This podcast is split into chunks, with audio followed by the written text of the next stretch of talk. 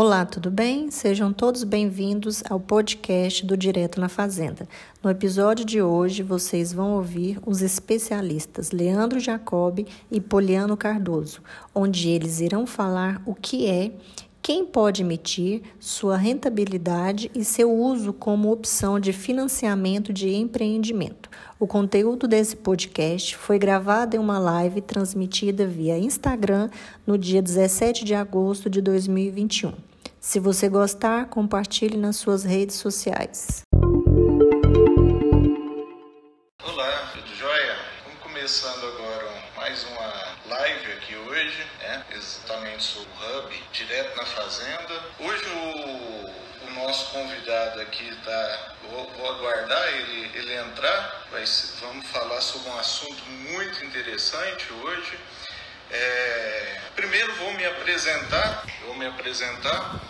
É, meu nome é Leandro Jacob, eu sou trabalho com o setor de conformidade no setor imobiliário há aproximadamente 20 anos e também trabalho com a parte contratual e do setor financeiro, mais específico bancário, há aproximadamente 15 anos. Estou falando aqui de uma capital maravilhosa, Goiânia, capital do estado de Goiás. Goiânia, Goiás, um assim, dispensa comentários no setor agrícola.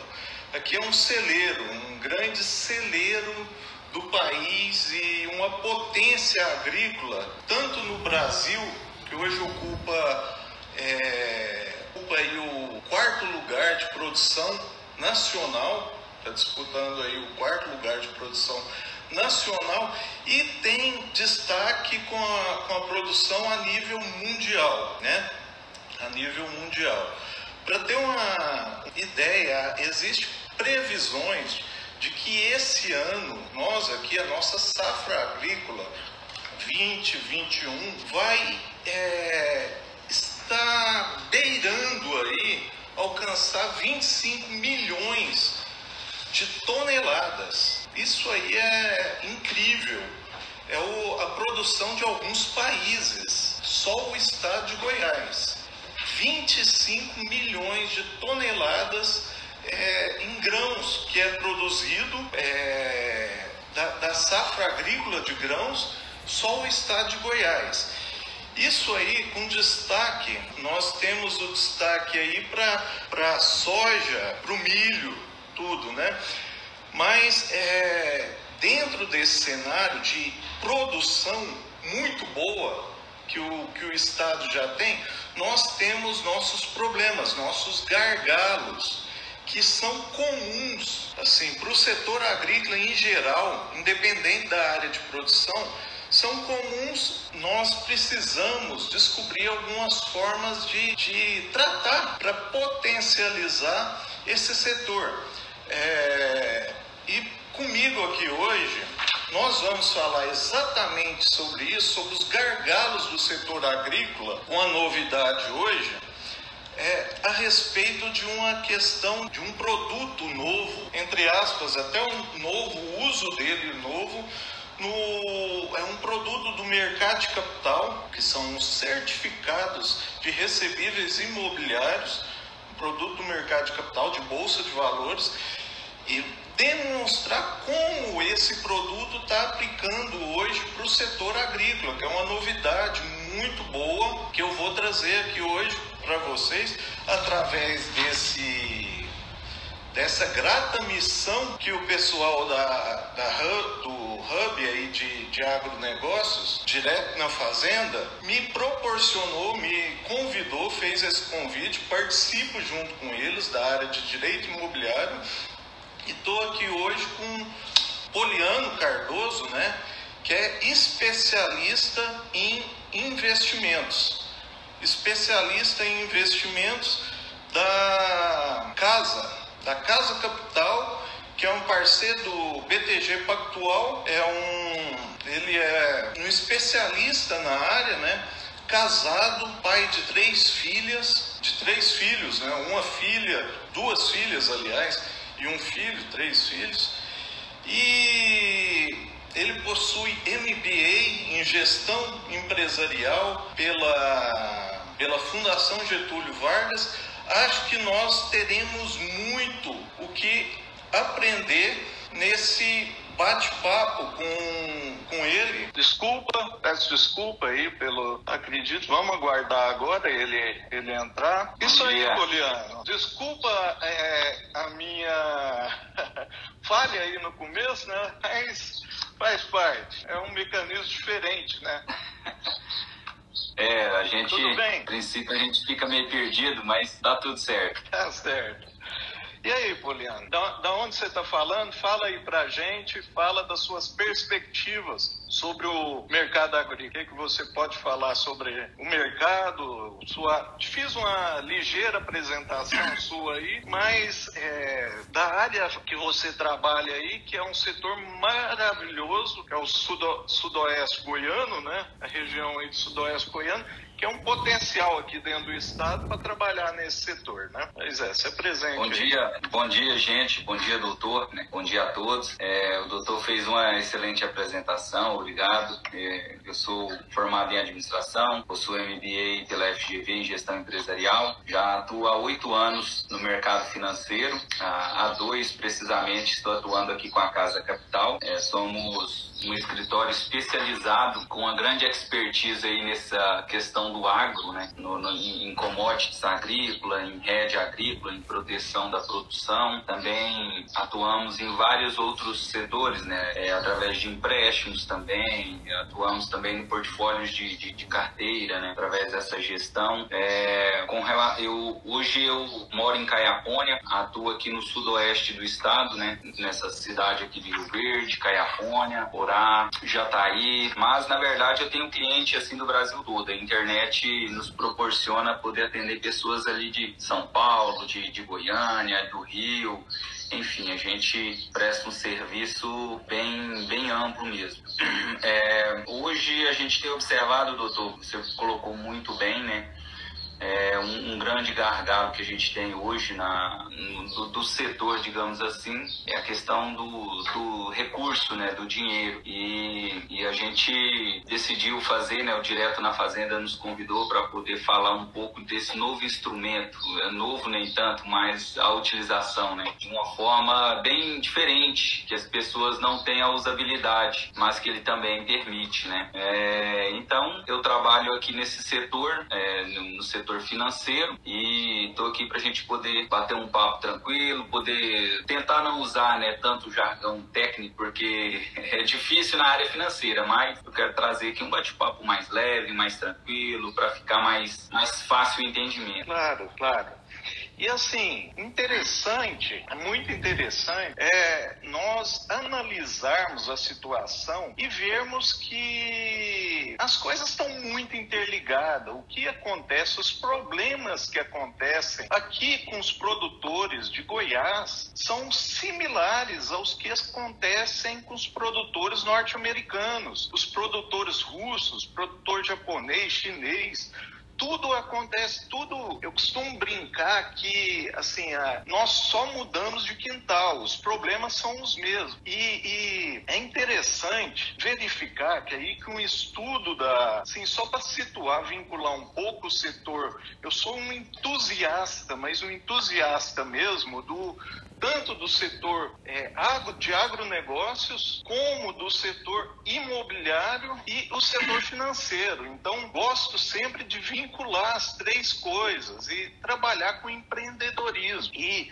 nós é interessante verificarmos que, segundo um estudo, uns dados da Conab, da Companhia Nacional de Abastecimento, no estado de Goiás, nós temos uma produção extraordinária, mas um grande gargalo que está acontecendo nessa nossa produção, um dos, é a questão da armazenagem de grãos, da estocagem de, de grãos. Desde 2008, pasmem, desde 2008, nós não conseguimos é, armazenamento para toda a nossa produção, está deficitária desde 2008. Então, nós inventamos cada vez técnicas melhores para uma produtividade por hectare, por alqueire, conseguir muitas sacas de soja, sacas de milho, sacas. Mas, é, por outro lado, tem um gargalo no que não estão conseguindo armazenagem. Não bate, está tá tendo déficit na armazenagem desses, desses grãos que são produzidos. Juntando a isso, outra questão também, a questão de armazenagem, não é só aqui, no mundo inteiro tem esse problema. Juntando a isso, também outro grande problema nosso aqui é escoamento, é escoar desse, desse produtores agrícolas do, do entorno de Brasília, e o, os produtores estavam reclamando que hoje, para você trabalhar com exportação, fica mais caro o frete aqui de Goiás para o porto do que você exportar de navio de, do porto até a China, até os Estados Unidos. Então, isso aí são deficiências que nós podemos trabalhar e precisamos urgentemente dar uma nova cara para esses problemas que já são de anos, até de décadas, nós precisamos alterar. E um exemplo assim que eu sempre gosto de citar é que há aproximadamente 150 anos atrás começou é, no meio oeste americano, hoje os Estados Unidos é uma potência no setor agrícola, sempre disputando ali com a China o primeiro e o segundo lugar. China e Estados Unidos, e isso para ver que os Estados Unidos têm apenas é, 2% da população focada no setor agrícola, que trabalha. E mesmo assim, com 2% da população, eles conseguem ser o maior ou o segundo maior produtor mundial de grãos. Né? Mas lá em cento, há 150 anos atrás, um irmão chamado William Wallace, junto com os outros irmãos dele, na agricultura familiar, no meio oeste americano, igual nós aqui temos nossos problemas de, de safra, de geada, às vezes tem. O pessoal do meio oeste americano, há 150 anos, também tinha esse problema. Eles estavam lá em Iowa, no, no meio oeste americano ali, e sempre com problemas de, de, de de às vezes ter, ter questões de ter problemas de, de nevascas que, que produziam inverno no meio oeste era muito grave. Então esse irmão começou a investir em armazéns para comprar estoques. E esse irmão fundou uma empresa que hoje é a maior empresa de, de esses três irmãos foram, fundou em 1856 a Cargill, com, com a questão de armazenagem, e hoje é uma das maiores processadoras de alimentos do mundo, de armazenagem, de, de grãos, de tudo, e trabalha no setor agrícola, e juntou também, que vamos falar aqui hoje, o, o, o, o setor, o setor financeiro, que, a grosso modo, o mercado de capital, a bolsa de valores de Chicago, também do meio oeste americano, surgiu a partir do, do setor agrícola, da necessidade de dar um equilíbrio do, do, dos produtos aí, da oferta de produtos e procurar equilibrar. Então, é, o nosso tema aqui hoje está diretamente relacionado com a produção agrícola. A gente pensa às vezes que é distante, não, não é distante. A origem da, da, da bolsa de valores, desses produtos, dessas commodities agrícolas, está tudo relacionado. Está tudo relacionado. Então nós temos um papel legal aí para trabalhar. Eu sei que o brasileiro ainda, de uma forma geral, infelizmente, ainda tem um perfil bem conservador, né? Né, Poliano? É um perfil bem conservador. Hoje, por exemplo, muita gente prefere, em vez de procurar uma casa para fazer uma intermediação financeira, investir na poupança. Né? E se é que a poupança também, o SBPE, que é o Sistema Brasileiro de Poupança e Empréstimos, ele gera muitos recursos para o setor é, imobiliário. Hoje é o principal mola propulsora e acaba gerando também para o setor agrícola. Mas existem mecanismos que, poss, que nós podemos utilizar que podem dar uma alavancagem no setor. Né? Então vamos lá. É, acho que, que, já falei demais sobre só uma introdução aqui, mas é, é um tema empolgante. Tem muita coisa para a gente falar, muita, muita coisa para ser desenvolvida. E hoje vamos ficar focar só no, no CRI, Certificado de, re, de Recebíveis Imobiliários. Poderia dar uma explicada para a gente o que, que é o CRI? Então, vamos lá, doutor. É, o CRI, que é o Certificado de Recebíveis Imobiliários, ele é um. Ah, primeiro eu vou dar uma, uma explicação básica, né? Ele é um título de renda fixa. Então, ele é um, um instrumento financeiro para investimento. A pessoa física pode investir, pessoa jurídica também pode investir. É, esse título, ele, ele, como que ele se origina? Eu gosto de trazer bom, é, uns exemplos, porque a gente consegue analisar e entender um pouco desse papel do CRI. É, o CRI ele é bem bastante utilizado é, no setor imobiliário, né? nesse setor que o senhor trabalha. Né? Então, como que funciona? A construtora está iniciando seu empreendimento, começa a construção, e ali eles vão, vai, eles vão irão contratar os vendedores, né, para poder vender os apartamentos na planta, o que a gente conhece. Por quê? Porque a construtora ela precisa de capital para terminar a obra e entregar para os clientes, correto? Só que o pagamento, todo mundo observa que ele é mensal, então ele é ali 60 meses, é, sei lá, X meses, para esse capital retornar para a construtora.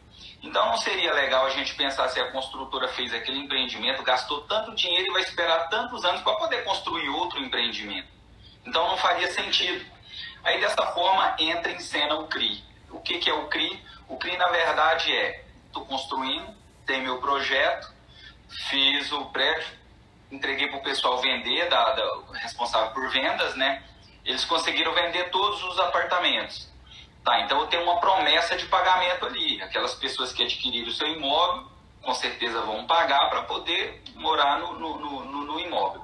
Dessa forma, o que, que o, a, a, a, construtora faz? Ela vai numa, procura uma securitizadora, né? é uma empresa, ela não é financeira, é, ela é uma empresa que vai pegar essa promessa de pagamento, em outras palavras, e peraí, agora eu vou transformar isso aqui num título de investimento, e vou vender para os investidores no mercado.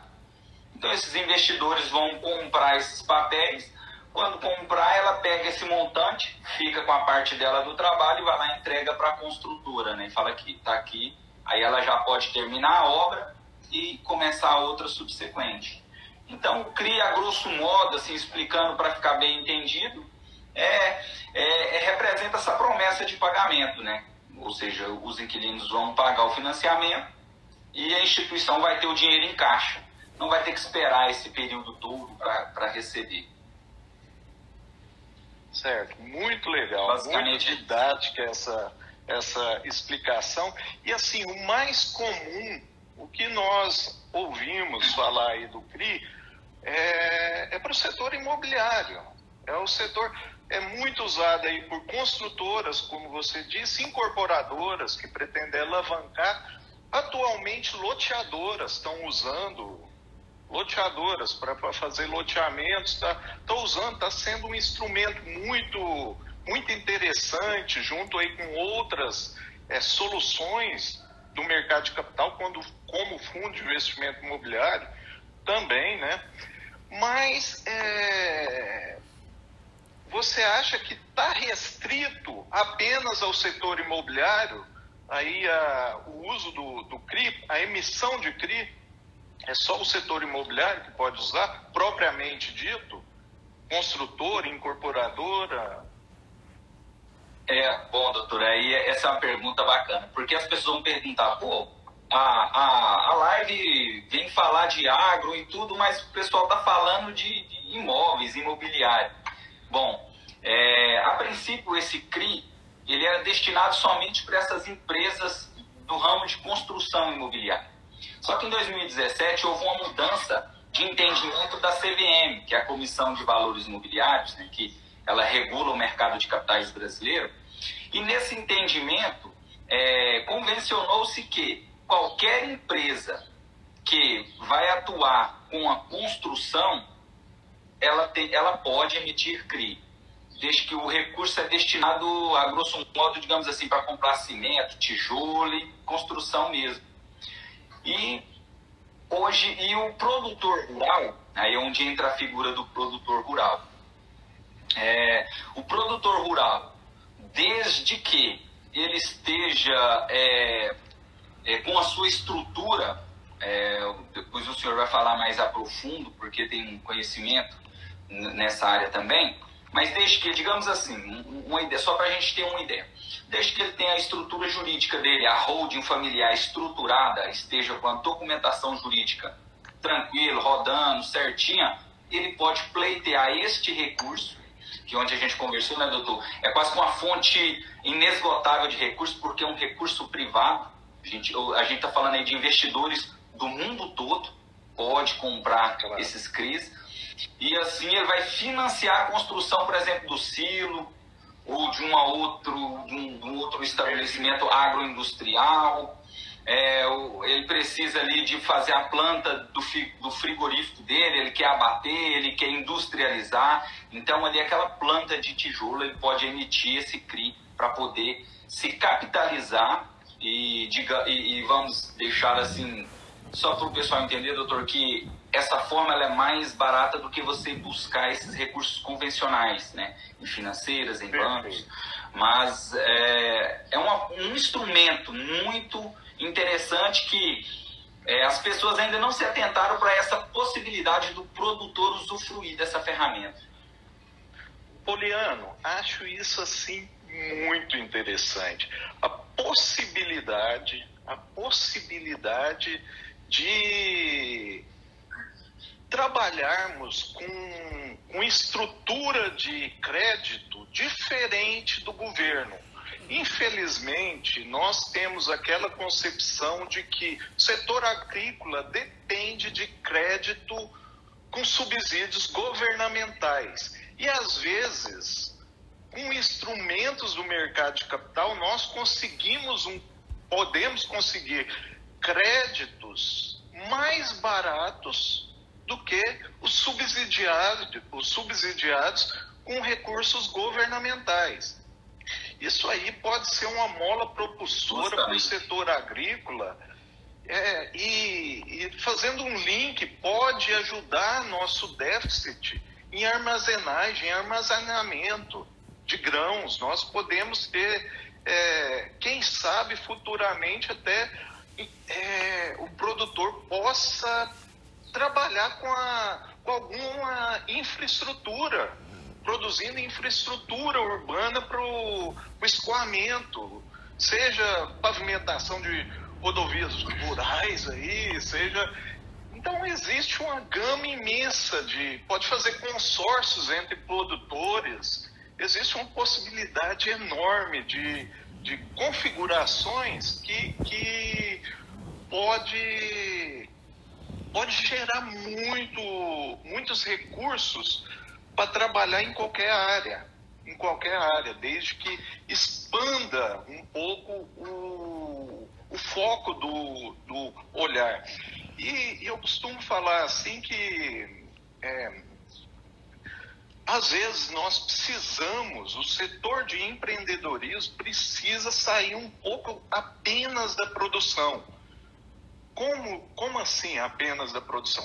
Claro que produzir é essencial, mas grandes empreendedores eles, traba eles trabalham também com a intermediação dessa produção até chegar ao consumidor final.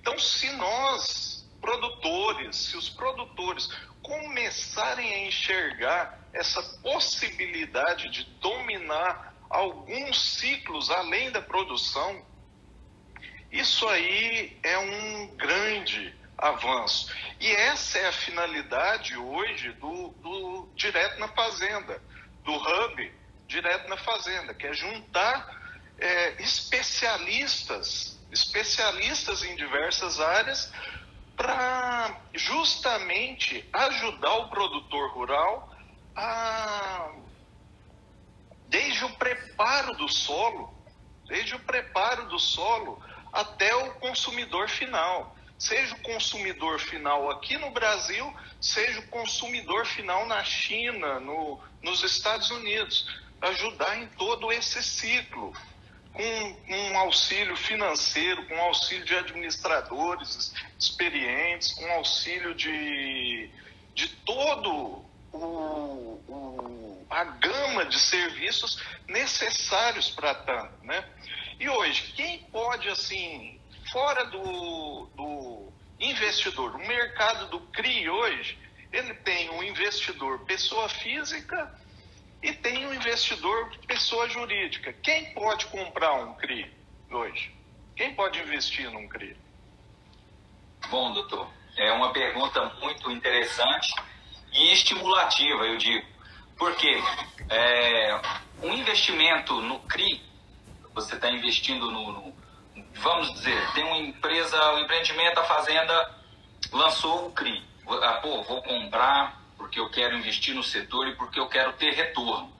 E o melhor, doutor, que pessoas físicas, quando investem em CRI, ele é isento de imposto de renda e de IOF. Olha que interessante.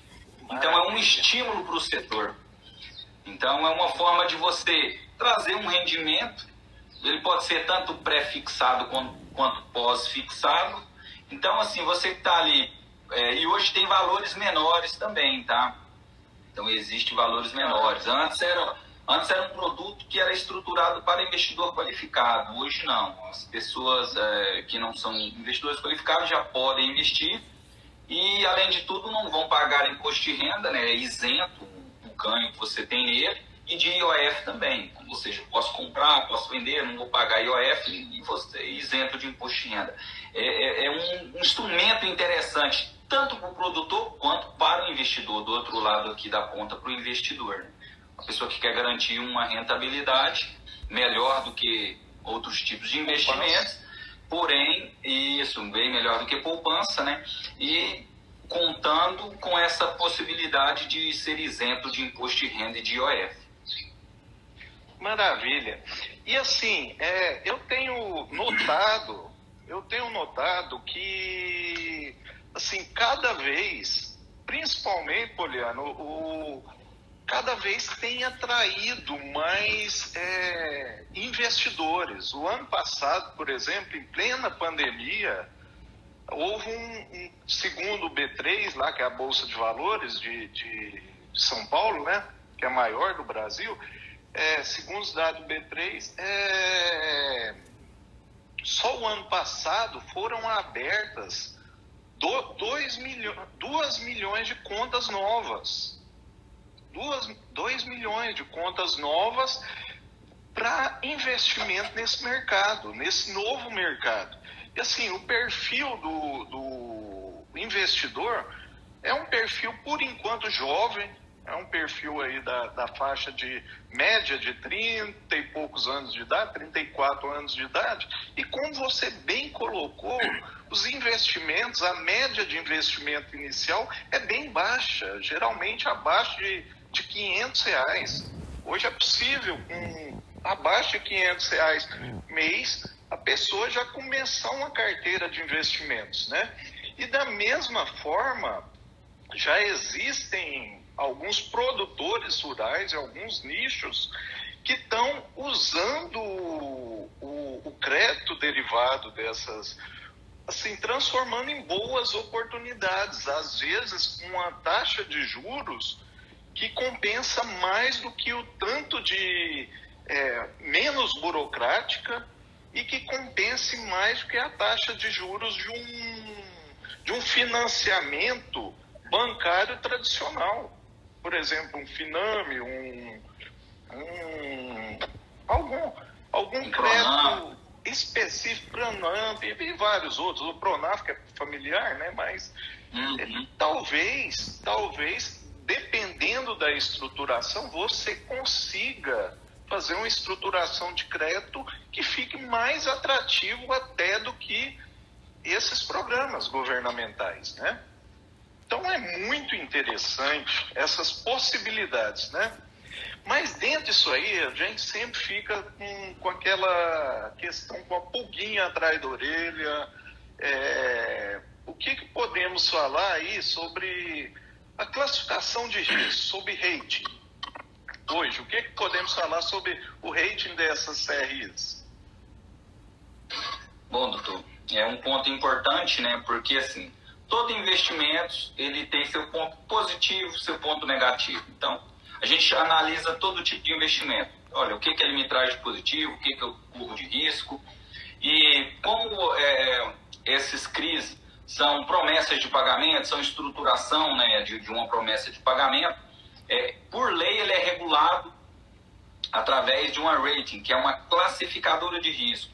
Ah, mas o que é classificadora de risco? Vamos pensar o seguinte: é uma empresa que ela atua no ramo só de classificar o emissor de uma dívida, digamos assim. Ela vai classificá-lo de acordo com o seu balanço financeiro, de acordo com o que você gera de caixa, se aquele montante está condizente que você vai conseguir pagar. Então, ela classifica esse risco na CRI e vai atribuir uma nota, né? Ela vai atribuir uma nota onde a gente vai observar, olha, quanto risco esse investimento me oferece. É bom a gente entender também, doutor, que é, risco não é sinônimo de prejuízo. Né? Risco, todos os investimentos existe no mercado financeiro, existe risco. Não tem esse investimento que não existe risco. Todos têm. A gente fala que o Tesouro Selic, né? Ah, ele é praticamente isento. Mas tem seu risco. Porque se o país quebrar, ele não honra o compromisso. Então, todo investimento no mercado financeiro ele tem seu risco. Uns, mais, uns com risco maior, outros menores. Então, é essa análise que a gente faz junto ao cliente. E é importante também a gente entender que quanto maior o risco, maior o retorno. Então, retorno e risco, eles são ali, eles andam lado a lado, né? Mãozinha juntinha, e quanto maior, maior o risco, maior retorno. Menor risco, menor retorno. Então, é, o papel da, da rating, das classificadoras, é de poder atribuir uma nota. E com isso, a gente, olhando aquela nota, né, o profissional financeiro ele sabe interpretar para o cliente é o dado risco que aquele investimento ele, ele tem. Uhum. É muito interessante isso aí. E uma, uma certa vez, conversando até com, com um player, do, do, um grande gestor, um executivo, na verdade, de um banco até fora do país, estava é, morando no exterior nessa época, o, esse colega que eu estava falando, ele alertou isso, Leandro, é, o mercado financeiro, quanto mais maior o risco, maior, maior a possibilidade de ganhos. Então, é, que investimentos, do contrário também, investimentos mais tradicionais, que não têm risco, possibilidade de ganho também é bem limitada. É o caso de algumas rendas fixas e algumas, como a poupança. Até a poupança, às vezes, tem risco que é o mais seguro investimento que tem hoje no país é a poupança com renda fixa. Ganhar o quê? Às vezes 3% ao ano. Mais TR. TR é um indexador que não vale nada, que, que assim, é quase zero. Então é 3% ao ano. O cálculo dela é um mistério, né? Exato. O cálculo então, dessa TR é um é, mistério. Exato. Mas até a poupança já teve risco, já teve aí de confisco da poupança.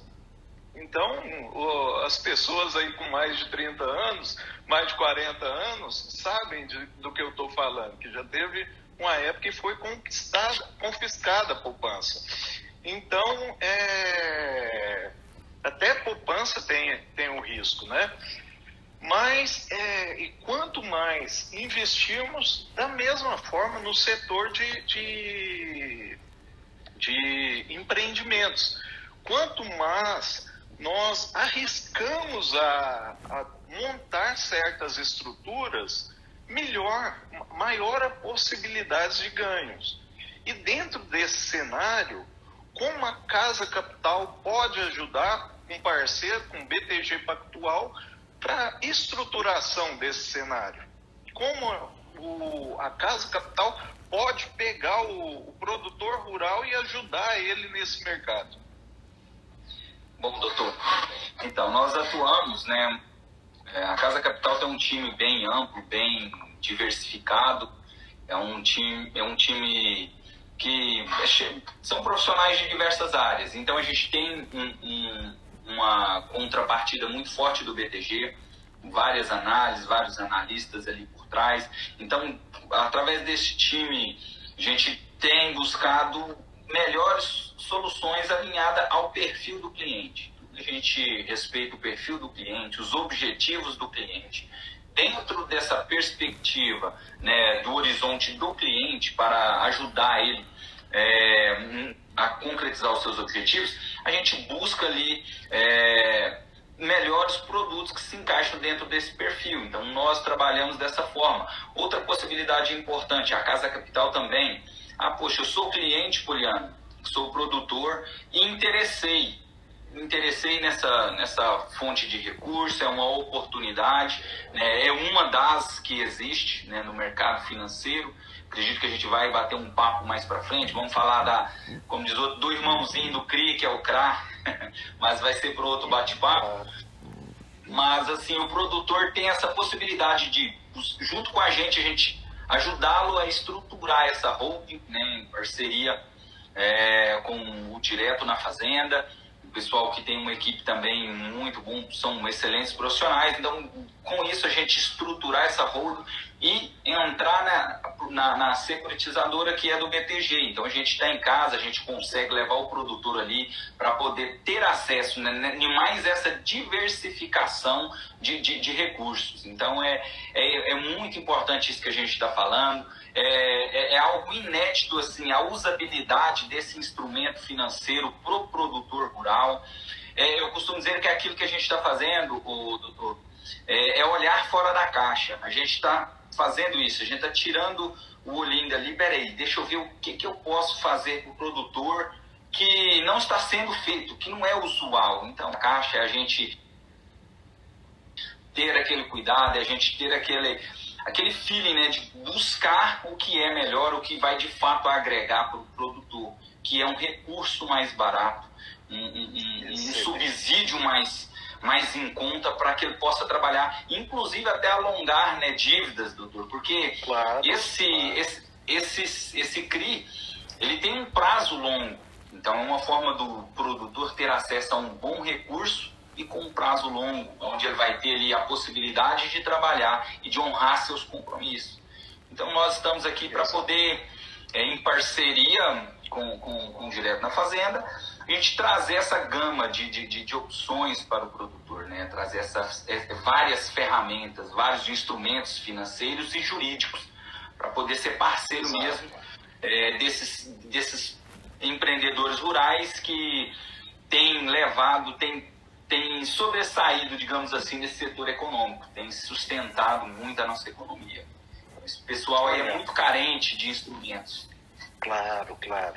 E dentro desse cenário aí, desse, de, dessa maravilha de, de cenário de possibilidades, eu acredito que um dos primeiros passos que, que seria bom de é, é que o produtor, independente do tamanho do, do produtor, começasse a mudar um pouco a mentalidade, sair da mentalidade de CPF, de pessoa física, do produtor, pessoa física, do fazendeiro, e fizesse como os três irmãos lá da, da Cargill, 1856 Ou seja, nós estamos 150 anos atrasados nesse ponto aí.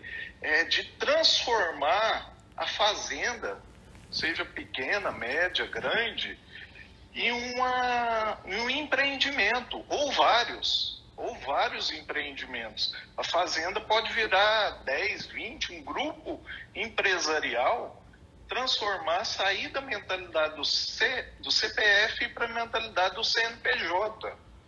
Que as vantagens são demais, as possibilidades são muito grandes.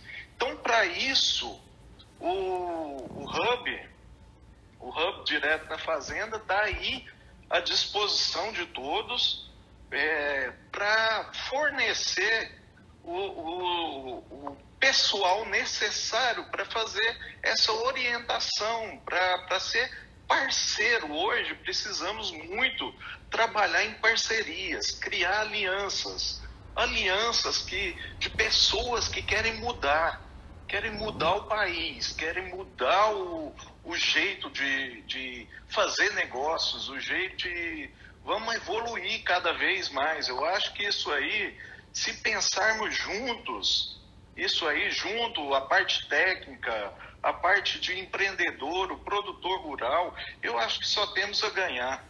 Acho que todo mundo tem a ganhar. É uma pena, o nosso tempo está estourado. Dava para gente falar aqui muito só sobre esse tema, só sobre o CRI, tem muita coisa para falar.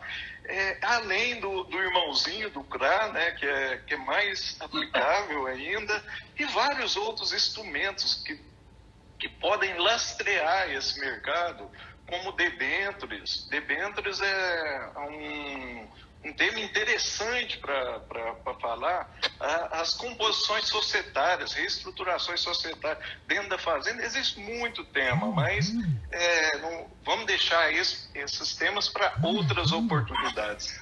Eu queria lhe agradecer muito, é, acho que foi uma, uma oportunidade ímpar para aqui, para nós captarmos um pouco do, do seu conhecimento, que é muito grande.